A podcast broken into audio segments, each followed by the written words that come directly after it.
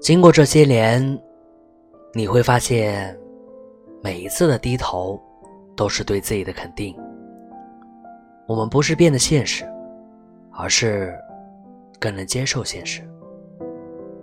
我们都一样，正处于期盼未来、挣脱过去与当下的样子，会狼狈，有潇洒，但更多的是不怕，不怕动荡。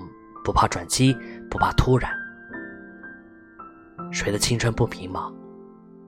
其实我们都一样。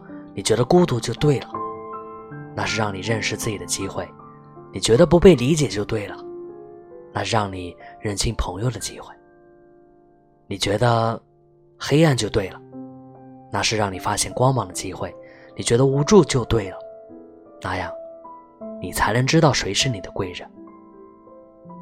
你觉得迷茫就对了，谁的青春不迷茫呀？我说一声。